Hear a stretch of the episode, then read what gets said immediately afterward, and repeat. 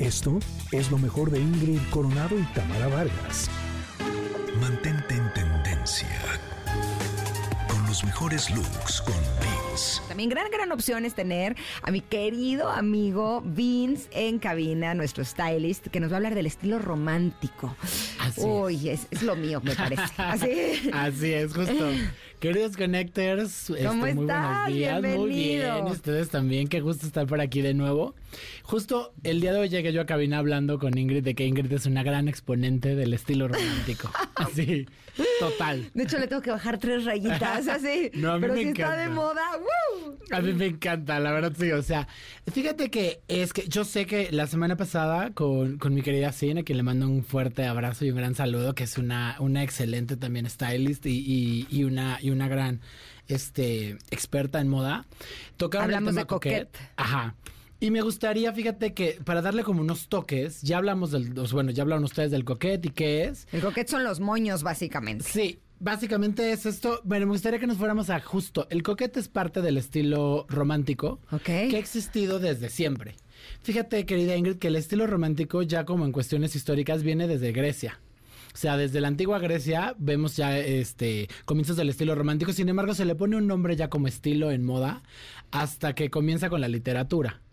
Entonces, lo que yo quiero que, que como lo que yo- se me hace importante re- como, como as- este poner, poner sobre la mesa, Ajá. era que siempre cuando ha reinado, como en estos momentos, el estilo coquette, es porque venimos de vencer tendencias que han, que han cambiado el estilo de las personas por fenómenos globales negativos.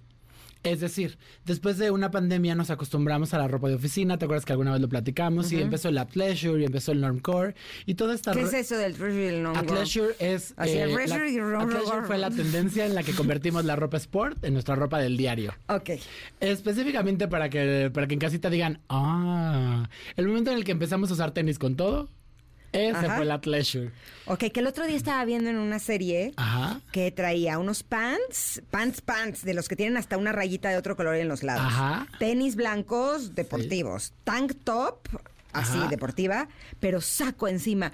Y se veía bien padre. Sí, sí, sí, justo, eso es el athleisure, como el poder combinar toda tu ropa sport Ajá. con tu ropa de oficina, con tu ropa casual, con tu business casual y entonces crear looks así. Nunca me he atrevido, pero ¿cuál sería la regla? Porque ahí se le veía bien padre. O sea, La- traía- eran los, los pants grises con la rayita blanca, tenis blancos, tank blanca y saco blanco. La regla está, mi querida Ingrid, en el material.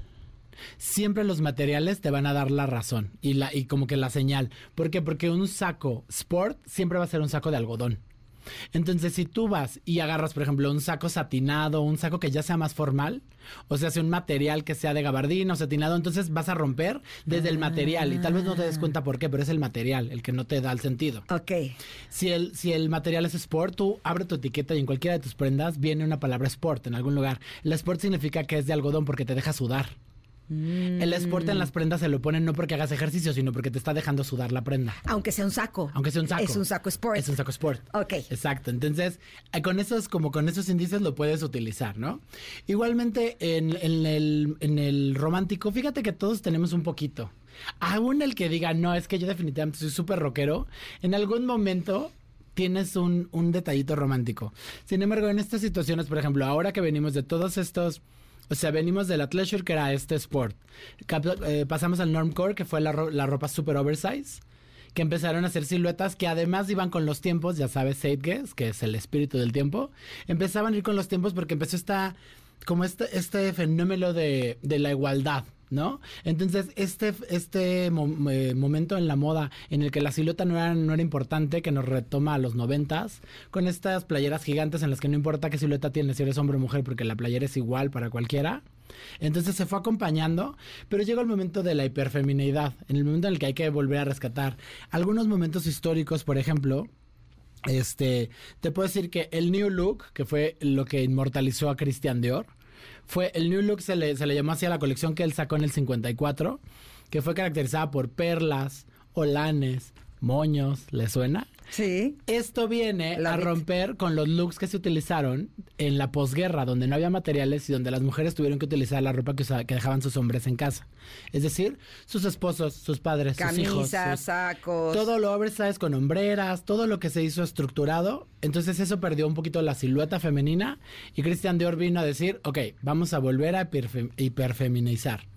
Entonces, si nos vamos todavía más atrás, en la revolución industrial, el momento en el que empieza esta guerra del hombre contra las máquinas, cuando todo se empieza a volver de carbón, eh, igual la, falta de material y la, y la misma este, carencia de la gente hizo que no hubiera como como un sentido de la moda tan estético, a lo que se rompió con la regencia, que es totalmente Bridgerton, ¿no? La regencia es esta época de la, de la moda en la que si ustedes vieron la serie Bridgerton, viene ahí, que justo además es como precuela al, al coquette, ¿no? Es uno de nuestros indicios, o sea, como este brocados y un poquito de satines y colores pasteles. Y encajes, Encajes, y ampones, vestidos. Y esto- mangas como de las que son como de globito. Exacto, un poquito de manga pagoda, que es como esta manga globo, que igual lo que quiere hacer es darle más cintura a la mujer. Entonces, eh, por ejemplo, la regencia viene después de la revolución industrial, igual, para hiperfeminizar porque fue un momento de crisis. Entonces, la industria siempre encuentra estas maneras de regresar a la gente como a estos... eh, digamos como, como este momento estético para hacer sentir bien a la gente. Esto no quiere decir que te encasille, ¿no? Porque, por ejemplo, por ahí veía el otro día un TikTok ahí medio diciendo como, es que el estilo, el estilo romántico eh, esclaviza a la mujer a una idea y unos cánones incorrectos, para nada. De hecho, el coquette lo que quiere decir es como un, yo me puedo vestir todo lo femenina que yo quiera sin dejar de ser una fregona, ¿no? O sea, sin dejar de ser un mujerón. ¿No? Que es que les digo, a mí para mí Ingrid es todo, todo el, Ay, te todo el adoro, amigo. arquetipo este, romántico. Nuestro, nuestro último así como ejemplo para, para que nos quede como muy, muy claro, es que nuestra, nuestra primera influencer en la historia, la gran influencer que fue la, la reina María Antonieta, María Antonieta viene, ella, ella define lo que es el estilo rococó. Ella es completamente todo lo que podemos eh, nosotros conocer como romántico o hasta como coquette. O sea, perlas, check. Olanes, check. Encajes, check. Todo lo que es romántico era María Antonieta. Justo el estilo que María Antonieta representa es el rococó, que viene del barroco, que por más que la palabra nos suene justo un poquito romántica, recordemos que eh, el barroco está, está caracterizado por ser la época de la guerra de los 30 años, por ser la guerra de, la- perdón, por ser la época de la epidemia de, de viruela, de ser cuando inició la tifo. O sea, el barroco en realidad es una época de crisis súper grande en Europa.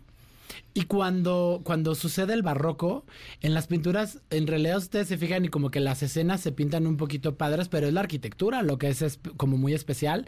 La moda no lo era tanto. La moda era bastante, pues digamos, básica por lo mismo, porque son épocas de crisis. Y a esto le viene esta, esta juxtaposición que es María Antonieta con el rococó y todo lo contrario. Digo, a ella no le funcionó porque fue demasiado, ¿no? A la gente le pareció excesivo y pues sabemos el resultado. Pero ella trae, pero plumas, pero trenzas, pero escote, pero ampón, pero encaje, pero, o sea, Pero todo. colgado hasta el molcajete. Sí, ella, ella usó todo. Todo lo que te dicen. Pero moños, pero lanes, pero sombreros, pero, o sea, Te hace el cheque en todo.